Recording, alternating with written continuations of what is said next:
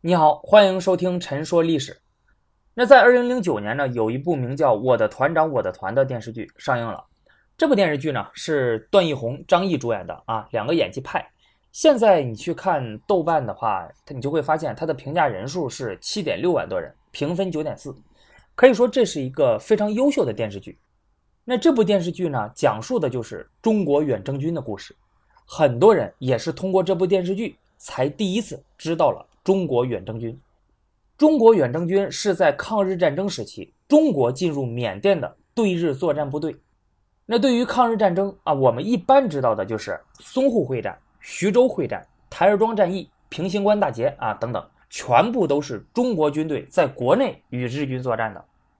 在很多人的印象中呢，似乎很少听说过中国军队在国外同日军作战。但是这个中国远征军赴缅作战却是一个例外。可以说呢，这是中国军队在抗日战争期间唯一一次在国外大规模的作战经历，也是自甲午战争以来中国军队首次出国作战。那么这些中国军队为什么要不远万里跑到缅甸去对日作战呢？这个呢，就要说到当时中国面临的国际政治形势了。在抗日战争爆发后，为了抵抗日本侵略者，做持久抗战的准备。当时呢，国民政府不断的从国外购买大批的战略物资和民用物资。据资料记载啊，当时中国抗战后方需要的各种战略和民用物资啊，比如汽油、煤油、柴油、橡胶、汽车配件的百分之百，还有药品、钢材、棉纱、白糖的百分之九十，都是需要从西方进口的。而这些物资呢，主要是通过当时中国的一些连接东南亚国家的铁路。公路啊，还有沿海的港口，从西方运送到中国的。但是随着后来日本的进一步侵略和封锁，咱们中国的这些对外通道啊，基本上都被日本人占领或者切断了，只剩下了一条滇缅公路。这个是呢，从中国云南省到缅甸的一条公路。在一九四一年十二月，日军偷袭珍珠港，太平洋战争爆发，日本开始不断的攻击英美各国在东南亚的殖民地。那这里面呢，当然也包括缅甸。日本就希望能够占领滇缅公路，切断中国同外部的联系，然后迫使中国投降。因此，如果日军一旦切断滇缅公路，那这就意味着中国同外部世界的一切联系将彻底断绝，中国再也没有办法从国外获得任何的物资。而当时咱们国家国内的各种战略物资储存，最多只能够维持三个月的时间。因此，对于当时的中国来说，保卫缅甸就是保卫滇缅公路，那就是保卫中国抗战的生命线。而当时缅甸是英国的殖民地啊，但是英国呢在此驻守的军队不多，无法抵御日本的进攻，所以蒋介石他就提出来要帮助英国人守卫缅甸。于是，在一九四一年十二月二十三日，中英双方签订了共同防御滇缅路协定。十二月二十六日，中英订立了军事同盟。决定中国派遣远征军赴缅甸支援英军对日作战，最终在一九四二年二月份的时候，中国派遣了当时国军中装备最精良的第五军、第六军和第六十六军，共十万人，组成中国远征军出兵缅甸。此时呢，日军正在攻打缅甸的首都仰光啊，然后准备一路北上侵占整个缅甸，所以中国远征军当时的战略计划。是想让第五军第两百师在仰光以北的铜鼓地区啊拖住日军，阻止敌人北上，以此来掩护远征军主力在另一个地区集结。同时呢，西部的英军也将协助远征军实施会战，击破当面之敌啊，然后收复缅甸南部地区。这个呢想的挺好，但是没想到主力军队迟迟未能在预定地点集结，而原本负责西路的英国军队趁机跑了。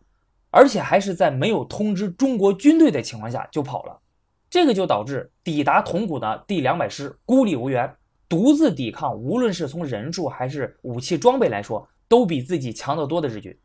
当时的第两百师师长戴安澜啊，十分的悲壮。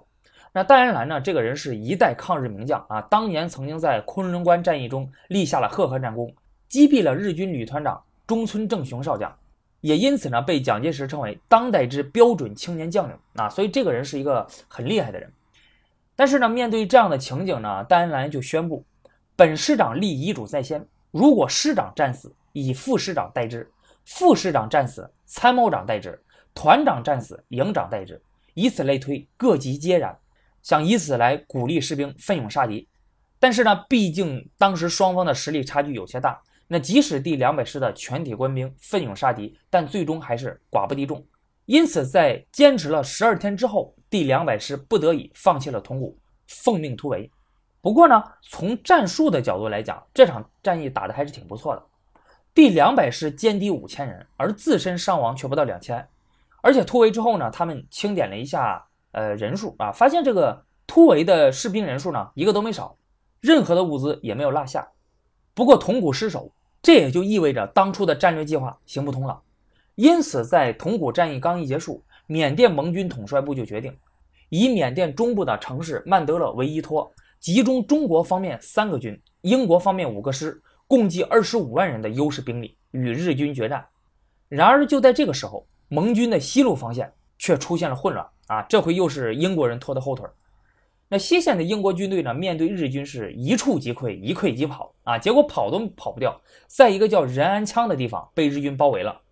那最后呢，没有办法，他只能向中国军队求援。尽管这个时候呢，远征军上下就。对英军他在铜鼓战役时候私自逃离战场，结果导致了第两百师陷入重围的这个做法，特别不满，耿耿于怀。不过呢，这个从大局出发啊，就是盟军嘛都已经向你求救了，最后还是要救。那仁安羌这场救援战役呢，中国远征军以八百军队击溃了日军四千多人，解救了英国军队七千多人啊，受到了盟军的高度评价。那这里要说一下，为什么英国军队总是撤退，无心恋战？其实主要就在于缅甸，它对于中国和英国的意义不同。那在整个大英帝国的版图上呢，缅甸只是一个无足轻重的殖民地，它在战争中的意义仅仅在于对自己最重要的殖民地印度构成一道外围的屏障。因此，在英国人的眼中，缅甸是可以放弃的啊，我大不了回印度就行。所以他们抵抗的时候呢，也不是特别的尽力。不过对于中国来说，位于缅甸境内的滇缅公路是当时中国和外界联系的啊，几乎是唯一一条通道。如果被日军切断，那么中国的对外物资通道也就没有了啊。这个咱们前面也说过。因此，缅甸对于中国的重要性要远远大于它对于英国的重要性。那虽然英军被救出来了，但是西线英军的防线已经垮了。因此，不得已呢，中国远征军开始全力防守东线战场。这个东线战场非常的重要。啊，因为如果东线一旦被日军突破的话，那么中国军队的后方基地不仅仅会丧失，而且回国之路也将被切断，整个远征军将会陷入万劫不复的境地。但是结果大家可能也猜得出来，还是没有抵挡得住日军的进攻。最后呢，英国军队逃往了印度，而中国军队将被迫回国。由于原来的回国路线呢就在东部战场，东部呢被日本占领了，所以这个路线呢也就被日军切断了。唯一的退路呢，就只剩下了从缅甸的北部绕道回国，这个就意味着需要翻越野人山。野人山位于缅甸最北方，这是一片尚未被开发的原始森林。那山高水急，猛兽成群，毒虫遍地，是一个九死一生的地方。野人山也被叫做胡康河谷，在缅语中的意思呢，就是魔鬼居住的地方。所以你听这个名字，你就知道这个到底是一个什么地儿了。但是没有办法，只有这一条路了，要不然你就回不了国。所以在一九四二年五月份的时候，中国远征军在第一路副司令长官杜聿明的带领下，开始翻越野人山。那由于疾病、饥饿等原因，最后只有少部分人走了出来，数万名将士葬身此地。当时只有孙立人的新三十八师，他没有服从命令，跟随大部队翻越野人山，而是率领军队撤退到了印度。当然，其实其他的军队也可以撤往印度。不过呢，蒋介石他担心，如果中国远征军撤退到了印度，那到了人家的地盘，很有可能就会被英国人控制。远征军呢，又是国军中的精锐部队，那要是这样的话，这岂不是为他人做了嫁衣了吗？对吧？所以呢，他就命令杜聿明呢，一定要不畏艰险，把军队带回中国。这次中国军队出兵缅甸，可以说是惨败而归。中国远征军十万大军只剩下了四万。啊，其实大部分都不是跟日军交战时候死的，而是在翻越野人山的时候丧身于此。日军呢也占领了缅甸，切断了滇缅公路，封锁了中国的对外交通要道，又打开了西攻印度的大门。而中国远征军的第一次远征缅甸也就这样结束了。这次远征失败呢，除了因为日军的强大外，这个与盟军之间的协调性差，还有指挥官指挥失误等也有很大的关系。关于日军的强大，这里多说几句。那最近这些年呢，电视剧上出现了很多的这种抗日神剧啊，其中呢过分弱化了日军的战斗力，这个其实是完全不符合历史事实的。那在抗日战争的时候呢，日本自明治维新开启近代化以来，已经将近七十年了。无论是从军工水准、武器装备，还有兵员素质等方面，可以说是远高于中国军队。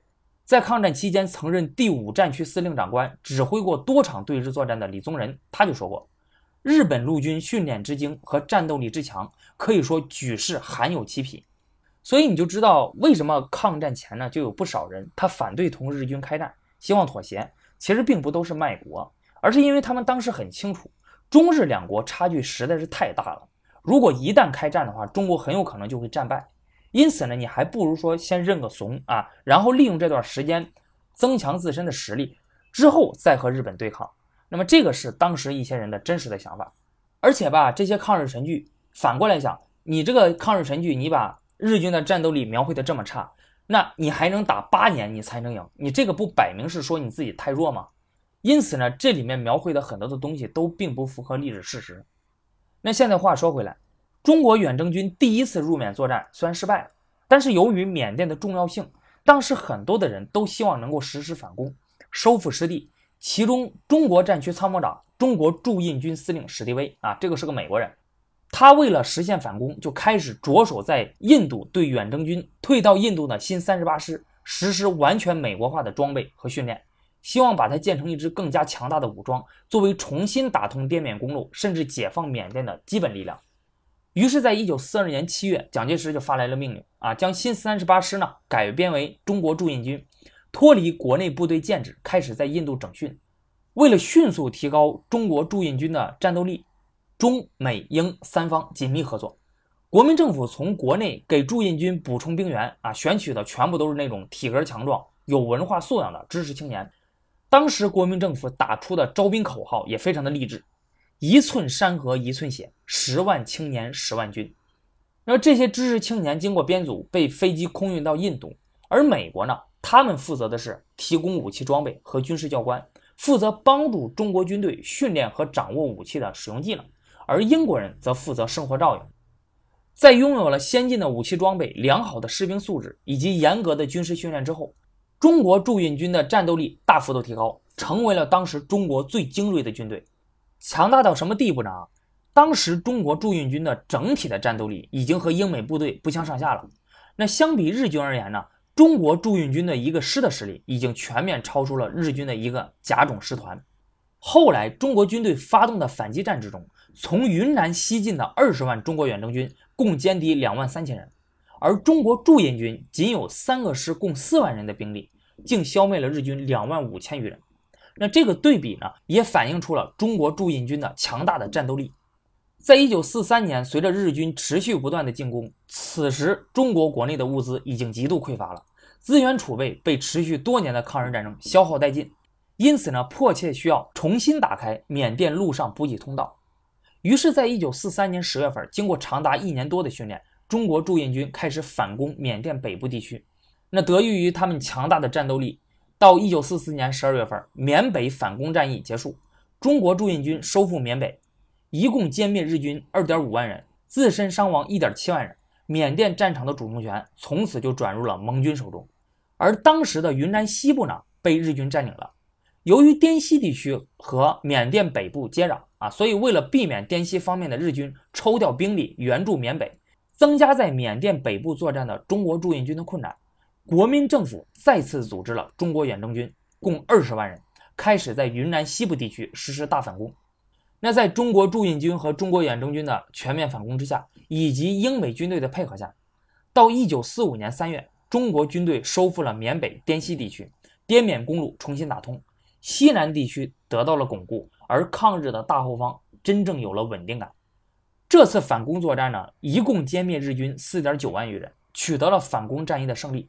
之后，中国驻印军凯旋回国，至此呢，中国驻印军与中国远征军的任务也就算是胜利完成了。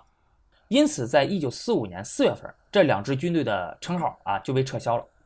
那由于种种的历史原因啊，在漫长的时间里呢，有关中国远征军的事迹逐渐变得淹没无闻，不为人所知。那这些军人他为了抵抗日本侵略者，抛头颅洒热血，不少人丧身国外，再也无法回国。当时他们中的不少人呢，其实就和现在很多的青年一样大。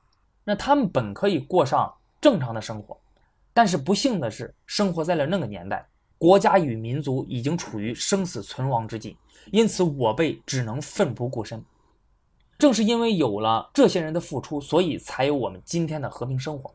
那他们的历史呢，也不应该被忘记，而是应该让更多的人知道。